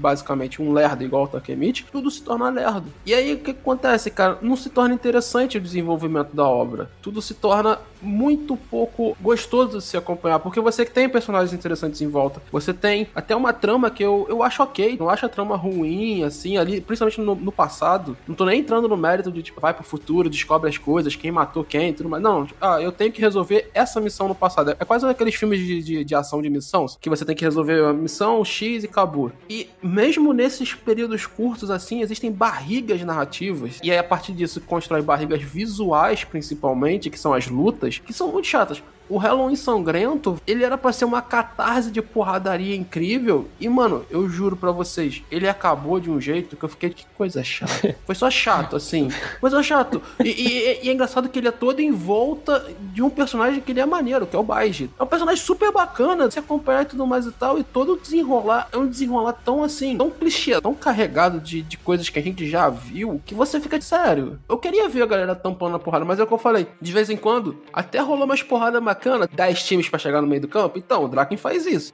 O Draken sai dando chute de trivela. Né, mano? Só que vendo a briga dos olhos do Takemichi e o Takemichi brigando é uma coisa horrorosa, gente. Tem uma hora que parece cartoon, vocês vão lembrar que ele vem andando assim, gritando e parece que ele tá mexendo os bracinhos. Sim, e o pessoal até pergunta: ele tá bem? Ele tá bem? Será? Ele enlouqueceu? Porque, cara, é, é de um ridículo. E você fica olhando aquilo e você fala, tipo, irmão, é sério, esse cara ridículo é o nosso personagem principal. Eu acho que as pessoas continuam vendo o Takemichi por dó. Alguém tão ruim como você tem que evoluir na vida. E aí a gente volta na, na narrativa, que é, ele tem 28 anos, ele já deveria ter evoluído um pouquinho na vida. E não rola. Aí não rola, cara. Toda vez que você para pra pensar que ele tem 28 anos, não dói. Por mais que eu possa engolir um pouco a narrativa, que é o que? Ah, uma pessoa normal, que não foi criada nesse meio, assim, quando vê uma porradaria estancada como aquela, vai se congelar por um minuto. Mas não é a primeira vez que o Nakemichi vê uma porradaria como aquela. Ele já participou de outras. Como, por exemplo, tem um momento que o cara tá com a faca pra cima do Draken. Razoavelmente falando, tem pessoas que vão sentir medo naquele momento, que vão ficar paralisadas, não vão conseguir desenvolver. Eu até engulo esse tipo de narrativa. Só que, um, o autor nunca me apresentou esse tipo de narrativa. Dois, é um mangá de briga, velho. Eu quero ver porrada. Uma boa porrada. Esse bem me recordo, só teve uma cena agora do, da minha lembrança. Eu assisti bem recentemente, assim, eu vi metade junto com as semanas e depois eu vi a semana ontem, ontem e hoje, os episódios finais. Só tem uma cena bem animada, bem animada entre aspas, né? Deve ter durado 5 segundos, de luta. Que é quando o Mike, ele luta com aqueles três caras em cima dos carros, sabe? Aqueles três caras da Valhalla lá. Que aí tu consegue ver frames, olha só, frames em sequência deles lutando. Mas isso dura muito pouco, porque o resto é só um monte de personagem estático no fundo e um personagem dando um soco. Aí corta outro personagem dando uma cabeçada e corta. Tem até um corte muito zoado, assim, do nível que eu assisto anime há muito tempo. E, e, é muito difícil eu ficar impactado com isso. Que é uma cena que o Takemichi dá uma cabeçada, só que os animadores, eles meio que pegaram o Takemichi como se fosse uma coisa recortada do cenário e só arrastaram ele. Parecia que não fazia parte do cenário aquilo ali. Os caras claramente fizeram isso por causa de orçamento. Mas é feio, sabe? É muito, muito feio mesmo. Assim. É bem triste, tipo, uma série como Tokyo Revengers. Mas é mais triste ainda quando tu vê que a parte original, o mangá, ele também não dá muita ênfase nas brigas, né? Mas eu concordo com o Carlos. Devia ser uma catarse, mas não é. A batalha do Halloween sangrento é só. Ela fica brochado, né? Eu acho que isso pega narrativamente pra obra, porque é o quê? Você tá vendo ali, pelo menos eu, me venderam e eu fui ver Tokyo Revengers como um mangá de delinquente. Não fui ver como um mangá de mistério, drama drama, qualquer outra coisa que possa ter. Ah, eu também. Então, cheguei pra ver porrada, entendeu? E não tem. Então, assim, eu tive que apelar e começar a ler um pouquinho de Cross, voltar a ler Cross, pra me ver um pouco de coisa decente, de porradaria. Até aquele, a prequela do, do Great Ichironizuka, o Shonan de Naigumi tem mais pancadaria que Tokyo Revenger. Sim, sim, tem. Sendo que Shonan de Naigumi é muito mais comédia do que mangá de pancadaria. E tem pancadaria, porque é um mangá de delinquente também. Isso é louco, cara. É muito louco para pensar. O problema é que Tokyo Revengers, ele é um Battle Shonen que não funciona como Battle Shonen. Esse é o grande problema dele, né? É aquela obra que ela tenta abraçar o mundo, só que ela não consegue abraçar ninguém, porque o braço não fecha, sabe? Ela tenta fazer o que Erased fez muito bem, sabe? Erased tem um jeito de pegar aquele personagem principal e usar o fato dele ser mais velho para tudo aquilo funcionar. O Tokyo Revengers não faz. Ele tenta fazer o que ReZero faz, mas ReZero, o personagem principal, ele vai ganhando experiência. Takemichi não ganha experiência nenhuma. E ele tenta também ser um Battle Shonen clássico. Só que ele também não consegue ser um Battle Shonen clássico porque não funciona como Battle Shonen clássico, porque 90% das cenas de ação é um soco e depois meia hora de conversa que não vai levar para lugar nenhum. E pior, hein? Não é só em cena de ação que a gente vê isso. Eu lembro da cena que o Takemichi é escolhido para ser o novo capitão. Nossa, cara, acho que ficaram uns 40 minutos. Ficou um tempo. Eu falei 40 minutos não é um grande exagero. Mas ficaram um tempão de um monte de personagens falando: Mas quem é esse cara? Esse cara não chegou ontem? Que não sei o quê? Mas como esse cara já chegou no topo? Que não leva lugar nenhum. Não leva, cara. Uma coisa é você pegar algumas cenas principais e você levar essa cena mostrando que os personagens realmente, sabe, são fodas, não sei o quê. Só que se você faz isso o tempo todo, você acaba com todo o clima que você constrói. Porque isso vira nada. Porque qualquer coisa que acontece, você tenta criar esse clima. E fica chato, e fica cansativo, e cria uma barriga que não leva a lugar nenhum. Apesar de eu achar divertido os vozerios da versão dublada, porque os comentários lá são um puro ouro. É porque a dublagem é muito boa, questão roteiro, né? Não, assim, a gente tá falando da constituição da obra, né? Como ela é construída. Isso é zoado, cara. Zoado, zoadíssimo mesmo, assim. Fico bem triste, porque Tokyo Revengers promete muito pelo conceito dele pela proposta, né? Mas é aquela velha história. E lá no Grindingcast, que é o maior podcast de RPG eletrônico do Brasil, dá uma olhada lá, né? Grindingcast, a gente costuma dizer, né? A ideia é maravilhosa, é que nem fazer bolo. Quando tu vai fazer um bolo, tu pensa, eu vou fazer o melhor bolo do mundo. Tu não vai pensar, vou fazer um lixo. tu vai pensar, vou fazer o melhor bolo do mundo. Aí, se o bolo queima, o bolo fica uma merda, o bolo não cresce, o bolo fica uma sola de sapato, ninguém vai comer essa sola de sapato e vai dizer, nossa, muito boa a ideia. Não, vai dizer, isso aqui tá uma merda. Maravilhosa a ideia de fazer o melhor bolo do mundo, mas falhou. Então, Tokyo Revengers é essa aí. Muito boa a ideia, hein? Mas pena que não deu certo. Eu não sei vocês, cara, mas acho que o maior ponto positivo da obra inteira são os personagens secundários, né? Vou ser sincero. Totalmente. O, o Draken acima de tudo, mas eu, eu já comentei isso também, eu gosto muito da Tatibana. E, e eu gosto das cenas que ele se impõe. A cena que a Tatibana se impõe dando tapa na cara do Mike é muito maravilhosa. Eu vou falar aqui, é um termo americanizado, mas ela tem um bilhão de vezes mais bolas que o Takemichi. Pra qualquer tipo de assunto. Toda vez que ela aparece na obra, eu acho que a obra ganha um peso que ela não tem no resto. Um peso pro personagem no Takemichi. Porque ela é uma garota boa, ela é uma garota que se importa com ele, ela é uma garota que. Você consegue ver isso na narrativa dela. Ela não se atrai pelo Takemichi, por o Takemichi ser um cara de gangue e tudo mais tal, pelo contrário, é por, pelo jeito dele. E ela se impõe com os outros, ela não tem medo, cara. Eu fico pensando muito nos momentos, essa devia ser parte do que é a personalidade do Takemichi. Não sei vocês, ela tem personalidade em certo sentido até de protagonista shonen. Ele tinha que incorporar, cara, por estar convivendo com ela. Sim, sim, sim. Na verdade, eu fico chateado de ter pouco tempo com ela, porque a narrativa, como a gente comentou, inicialmente trata sobre ela. Então, pra mim, vários momentos da obra, ele tinha que ir na casa dela mais vezes, trocar mais ideia com ela, marcar de ver ela mais encontro. E assim como os personagens dos moleques, dos amigos deles, que são deixados pra lá, vira e mexe, a Rina é deixada pra lá de um jeito assim, qualquer coisa também. E só lembram que ela existe, Goda, pra fazer uma gracinha envolvendo romance ou a Emma. Aquela do final da primeira temporada lá, dela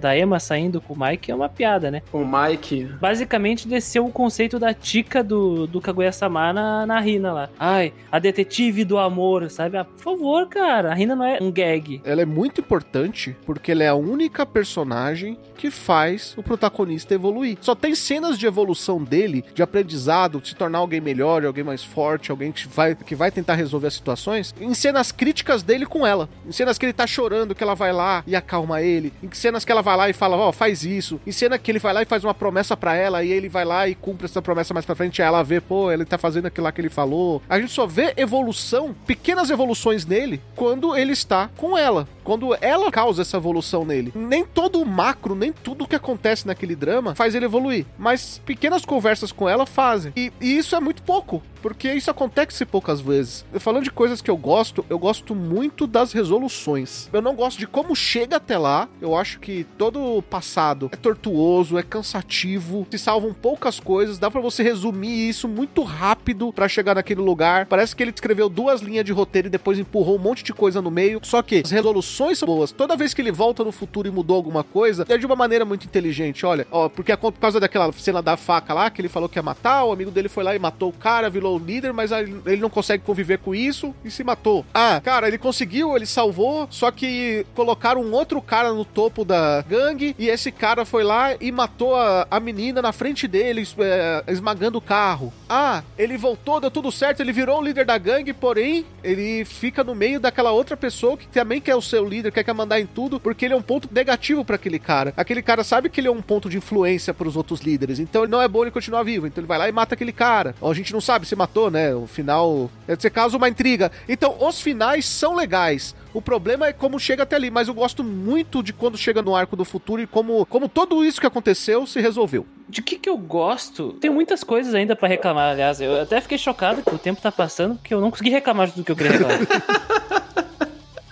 Eu gosto muito de como humanizam certos personagens aqui. Poucas obras tiram o tempo para que um personagem chegue no outro e diga muito obrigado por fazer isso. E Tokyo Revengers faz isso. Então, quando o Takemichi, por exemplo, vai visitar a casa do Draken pela primeira vez, o Draken convidou ele só para dizer, cara, muito obrigado por estar lá comigo naquele momento e ter feito aquilo. Não só por Draken ser um personagem bom, mas isso acontece com outros personagens também. E isso me deixa feliz. Eu sei que essas cenas poderiam ser bem mais curtas e, e o diretor, ele gosta de deixar as cenas longas o máximo possível para ocupar muito tempo do episódio, por algum motivo que eu não sei, ah, mas ele faz. Mas eu gosto dessas cenas, que os personagens eles são humanos, eles são pessoas comuns e eles agem como pessoas normais. Que eles agradecem, eles se desculpam. Eu não tô falando se desculpar na, na estratificação lá hierárquica da gangue, da Toman e etc. Mas de chegar até a casa do outro e falar: obrigado por estar comigo aquele dia, obrigado por me ajudar, ou por favor, tu pode fazer isso por mim. Eu gosto desse lado de Tokyo Revengers. Pra mim, narrativamente, são os momentos que mais se compram em Tokyo Revengers. Por mais que o Slice of Life não seja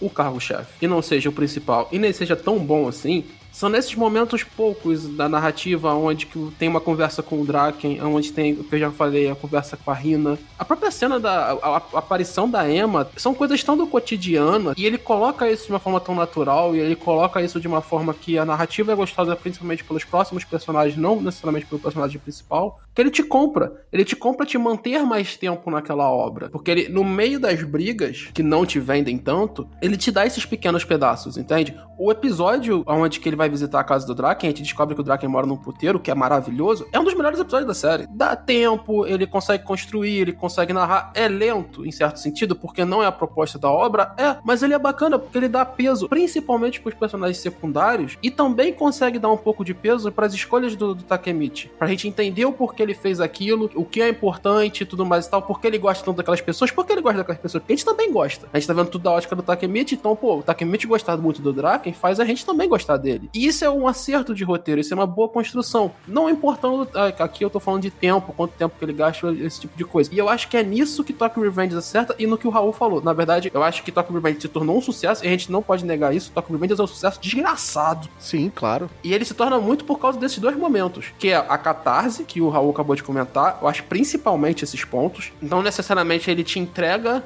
tudo na luta, mas ele te entrega no ponto catártico, né? Em ganchos. E nesses pequenos momentos narrativos entre os personagens e entre os bons personagens, tá? Porque, por exemplo, o Mike é um personagem qualquer. O, o momento gancho é o famoso momento fodeu, né? Fodeu, e agora?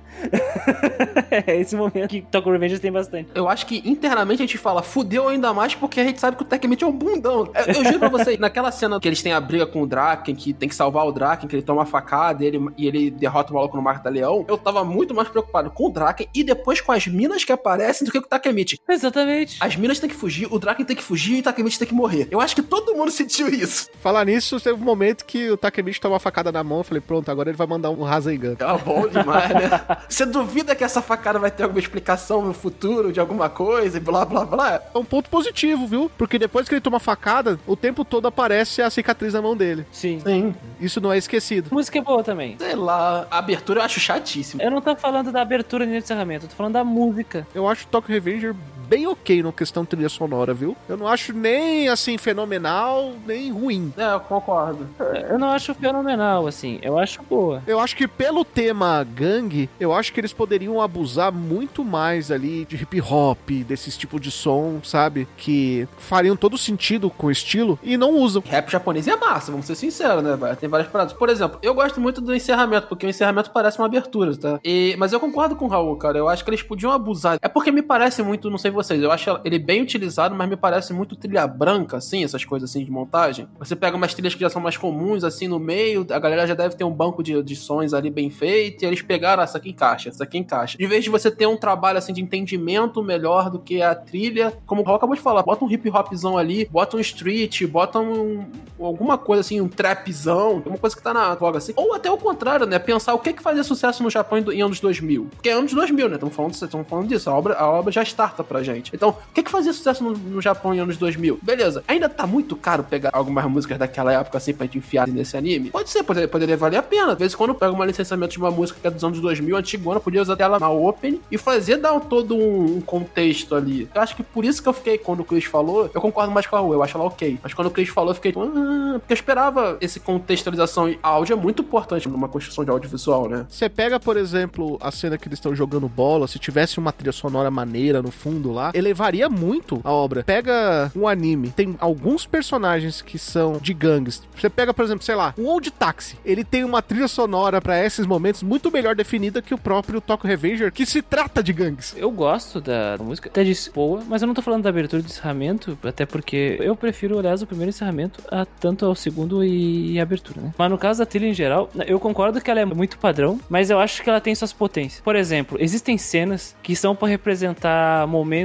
catárticos, momentos de impacto, e essa trilha sonora ela vem. E a gente sente ela vindo, e quando ocorre, a música chega. A música por si só ela entrega, infelizmente a cena não entrega. Então a música parece que ela é usada a esmo e eu fico meio chateado com isso. Parece que poderia ser usada melhor se a cena fosse melhor, mas eu gosto de como ela é utilizada. Então acho que a direção soube utilizar muito bem o que eles fizeram. Tem uma, aliás, uma muito boa que geralmente, é, por exemplo, a cena da coroação do capitão e não sei o que, ou a cena da superação do Takemichi na batalha, que geralmente é uma que começa bem lentamente, e aí tem uma espécie de coro onde se estabelece várias camadas de voz, e aí depois ela cresce, que é para nos entregar uma cena mais superação, né? Uma, oh, nossa, é agora que vai. Só que infelizmente o Takemichi nunca entrega nada assim, né? Então é meio triste não termos, né? Então é um oh, oh, e não chega. Mas eu gosto da música, eu acho que ela fez um ótimo papel, e é disso que eu me refiro. Eu tive uma impressão que eu, eu vou jogar essa provocação aí pro Carlos e pro Raul. Vocês tiveram a impressão de que se essa obra não fosse shounen, ela seria melhor? Não, Também não. porque ia ser uma obra que, que não explica nada de qualquer forma, mas sem porrada. Aí que tá. O tempo todo que eu vi essa obra, eu pensei, caramba, olha quantos assuntos e coisas maduras que eles estão falando do Tokyo Revengers. Tem adolescente roubando, tem adolescente cometendo assassinato, tem gente cometendo atos bem ilícitos, É sobre máfia. tem morte, tem crime, tem crime organizado, fala sobre um monte de assunto que normalmente a gente não encontra é, em todo o seu shounen normal aí da Shonen Magazine e da Shonen Jump, né? Então eu pensei, poxa, parece que essa marra que tem em Tokyo Revengers ao shounen é o que faz os meninos terem 12 anos, sabe? Porque não faz sentido eles terem 12 anos e estar pilotando uma moto, mas eles têm que ter 12 anos porque o público que lê tem 12 anos. É isso que eu tô dizendo. Parece que se não fosse talvez a obra pudesse ir além do que ela é e seria melhor. Respondendo a tua pergunta, eu acho que não, pelo simples motivo que os defeitos da obra não, não interferem na faixa etária dos personagens. O que os personagens têm de bom, eles continuariam tendo de bom e os problemas de roteiro não mudariam com eles mudando de idade. Porque, razoavelmente, existe algum peso nas merdas que os moleques fazem. Eu, Fala sobre é, re- reformatório, tem um monte de coisa. é, e tem, eles acabam matando o irmão do Mike, né? É uma parte bem pesada da obra. Os moleques são presos, são parados no reformatório. Isso deixa o caso Tora meio biruta, porque ele foi parado no reformatório. Isso já, ele já era, mas isso deixa ele mais biruta ainda. Então, tipo, eu até acho que, assim como na catarse, o peso dado por Tokyo Revengers pra certas decisões é ok. O meu problema é que a narrativa construída pelo, pelo do autor, pra mim, não ia mudar em nada. Os problemas iam continuar todos ali, igual o Raul falou. Se o cara tivesse tirado a viagem no tempo, a narrativa podia ser melhor.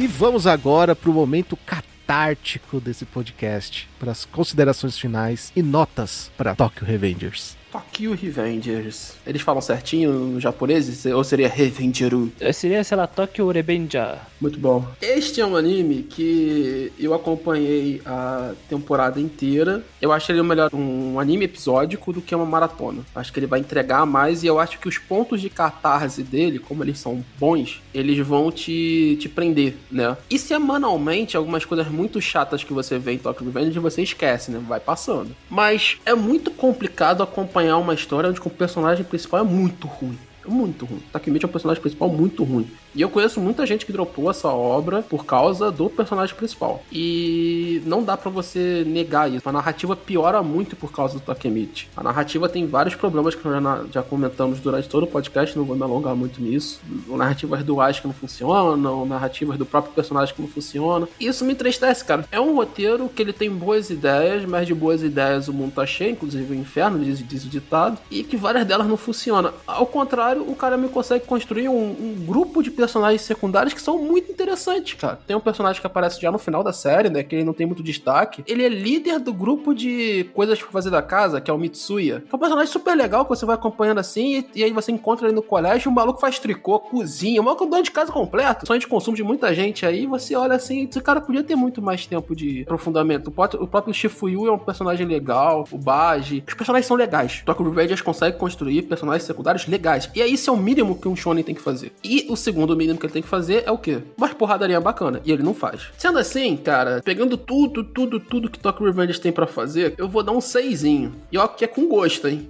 É com gosto, seis, aí, porque podia ser menos. O meu carinho pelos personagens secundários da obra, e eu acho que os cliffhanger que o cara consegue colocar vão. Mas é isso, é- eu acho que não passa disso. Um seisinho, seis e meio, se você gostar bastante da obra, porque de vez em quando tem uns episódios que são doídos. Ai, cara, Tokyo Revengers me incomoda de, em uns níveis assim, não consigo expressar aqui. Porque eu tava acompanhando semanalmente, tava gostando disso aí. Disso aí, já tô falando assim, já tô, já tô coisificando, né, a obra, né? No Rio, a gente tem a mania de, de chamar, falar assim, ah, essa merda aí, a gente tá falando bem das coisas, tá? Eu tava assistindo isso daí, e aí eu tava achando legal. Ah, Eu acho que esses arcos do início, assim, do, do, do Takemichi, se conhecendo e tal, eh, sendo introduzido ao Draken, ao Mike e tal, é da hora. E, e ele é tolerável, gostável, porque, que nem a gente comentou, né? A empatia tá ali. Só que à medida que vamos vendo que esse personagem não sai do lugar, aí não, não funciona mais. Não dá, não dá. A obra é cheia de problemas e eu não vou ficar repetindo o que a gente falou. A direção, eu acho que a escolha de fazer do jeito eh, que eles fizeram essa adaptação é um problema exclusivo do diretor, tá? Eu acho que isso é muito problema dele. E eu não vou perdoar ele por isso. Não perdoo ele por isso. Porque, poxa, vamos ser sinceros, esse anime tem o que? 19 minutos de história mesmo por episódio. Porque ele começa repetindo um monte de cena do episódio anterior. Aí tem abertura e encerramento e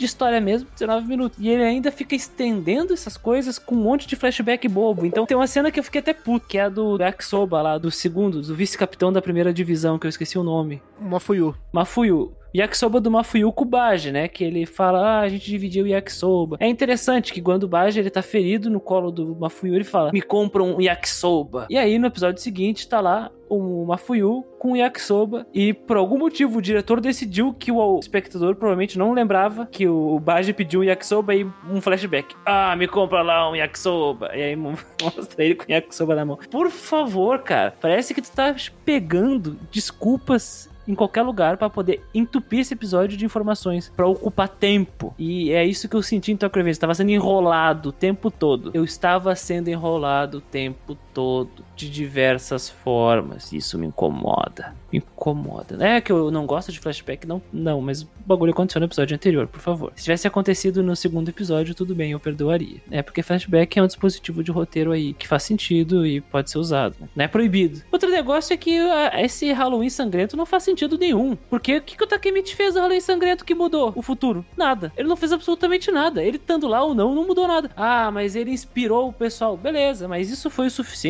pra mudar a história? Eu não entendi. Foi isso só? Ô, Cris, sabe o que ele fez? Ele transformou uma briga em um dramão.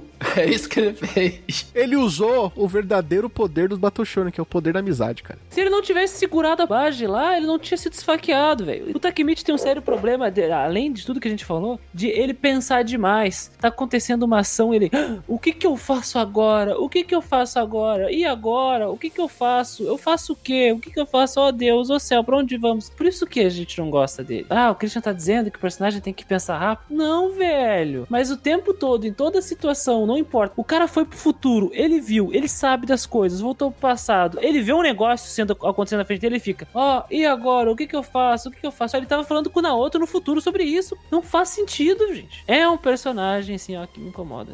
Me incomoda. De verdade. Enfim, Tokyo Revengers é uma série muito medíocre pra mim. Eu, eu vou parar de ver se sair segunda temporada. Não, eu vou ver, porque, né, eu terminei esse negócio, eu quero ver até o final, eu quero ver o que vai acontecer. Significa que eu não tenho esperança? Não, eu acho que o autor do mangá, ele tem. E a direção vindoura de uma segunda temporada pode trans- transformar a coisa numa obra excepcional, além de todas as expectativas que a gente pode ter de uma segunda temporada de Tokyo Revengers com base no que a gente viu aqui. Pode mudar de estúdio, pode mudar, sei lá, de equipe equipe pode mudar de diretor, o autor pode ter um, um momento ali de inspiração, porque o último episódio dessa primeira temporada, ele nos leva pra um caminho que até então não tínhamos visitado, né, na série. E eu acho isso da hora, eu acho legal. Tem a oportunidade de a gente ir mais adiante. Tokyo Revenger pra mim é um medíocre, não acho que vai ser muito além disso. Ai, mas eu gosto, tudo bem. Eu vejo que o público ama muito por causa de dois grandes personagens aí, o Mike e o Drake. Os outros personagens são legais, tem aí o, o Baji, mas infelizmente a grande maioria dos outros personagens são todos vazios, porque a gente nem sabe nada sobre eles. Eles só existem e a gente só sabe que, nossa, eles são foda. Beleza, são foda, foda por quê? Porque eu não sei, porque eles não, não mostram. Aliás, eu tenho um monte de aluno de várias idades, eles adoram Tokyo Revengers aí, eles assistem, eles gostam muito de quem? Do Mike e do Draken. Ninguém fala do Takemichi, porque ele é um lixo. Se você botar a Rina pra brigar no lugar do Takemichi, ela vai bater mais que o Takemichi. Eu tô falando sério. Então minha nota aí, Tokyo Revengers, prestando muito respeito ao Draken e o Mike, é 5. É 5, porque tem coisas que eu gosto, mas infelizmente todas as coisas negativas que eu falei puxam pra baixo. Então vai ficar aí, medíocre, no meio do meio termo, meio do caminho, tá? Ah, e o outro parênteses aqui é a censura, né? Eu não vou entrar no mérito de tem que ter ou não tem que ter censura, porque eu acho isso aí uma, né? Não, nem tem que se debater, mas o que eu quero debater é como, o quão porca foi a censura. Nos primeiros episódios foi terrivelmente porca ali, com algo até imagens inteiras, cenas inteiras sendo totalmente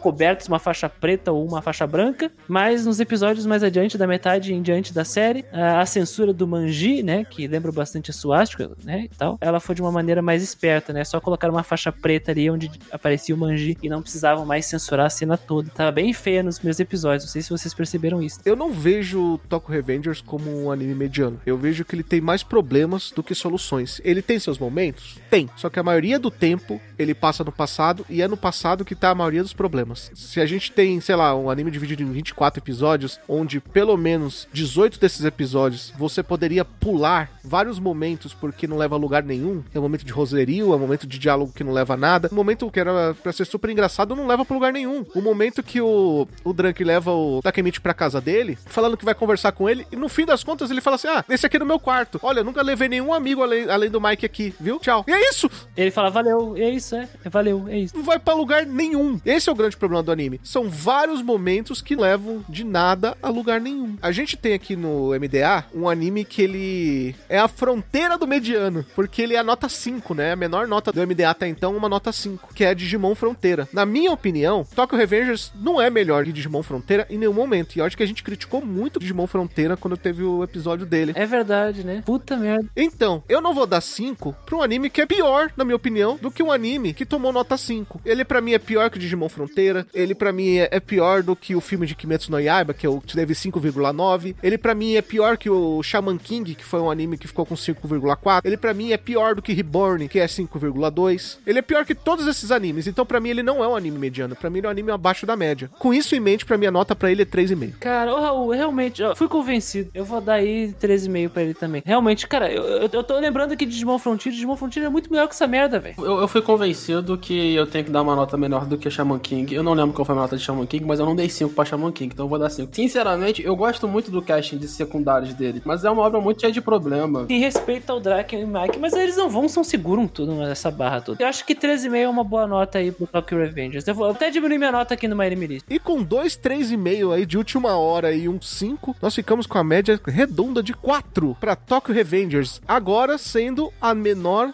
nota do MDA. Significa que senhor ou senhora, senhorito ou senhorita ouvintes tem gostos ruins para anime? Não, é que talvez provavelmente tu é muito passional e se apaixonou pelos personagens desse anime, que aliás eles são, têm personagens incríveis, como o Draken e o Mike. Mas se nós olharmos objetivamente essa obra aí, tecnicamente, tem uns sérios problemas, né? É, a gente tá avaliando tecnicamente. Como anime, ele é um entretenimento. Se você pegar a sessão da tarde, muitos dos filmes que passam na sessão da tarde são medianos para baixo. Mas é um entretenimento, é um filme pra você assistir durante a tarde. Tokyo Revenger, ele é um entretenimento. E não tem problema nenhum de você gostar de um anime que, pra nós, olhando parte técnica, seja abaixo da média. Como entretenimento, se você gosta, tá ok e tá certo. É você que tem que gostar, não é a gente. Exatamente, cada um com seu qual. Enfim, quer nos criticar porque nós demos 4 pra Tokyo Revenger? Quer que nós dê nota baixa pra outro anime que você gosta? Manda aquele e-mail pra mda.nsvmudogeek.com.br Digimon Frontier é melhor. Ficamos por aqui. Até o próximo episódio. Tchau.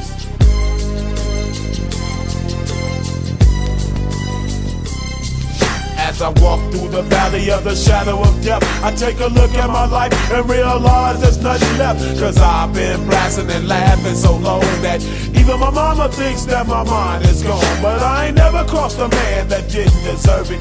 Me be treated like a punk, you know that's unheard of. You better watch how you're talking and where you're walking. Or you and your homies might be lined in chalk. I really hate the trip, but I gotta low. As they croak, I see myself in the pistol smoke. Fool, I'm the kind of G the little homies wanna be like on my knees in the night, saying prayers in the street light. Been most in the gangster's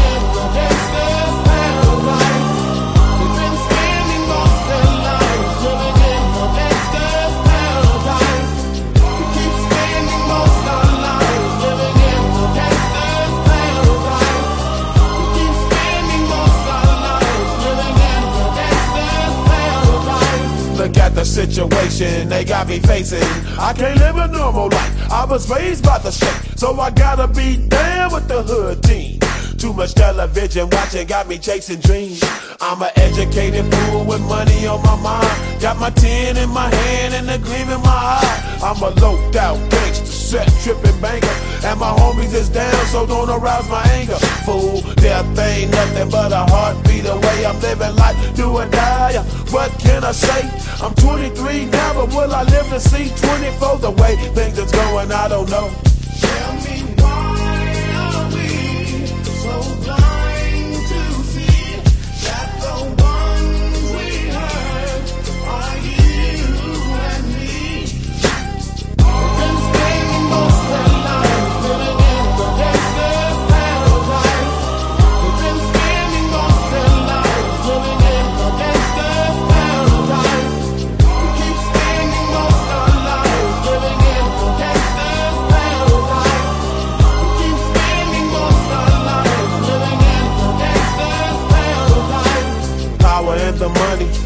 money and the power.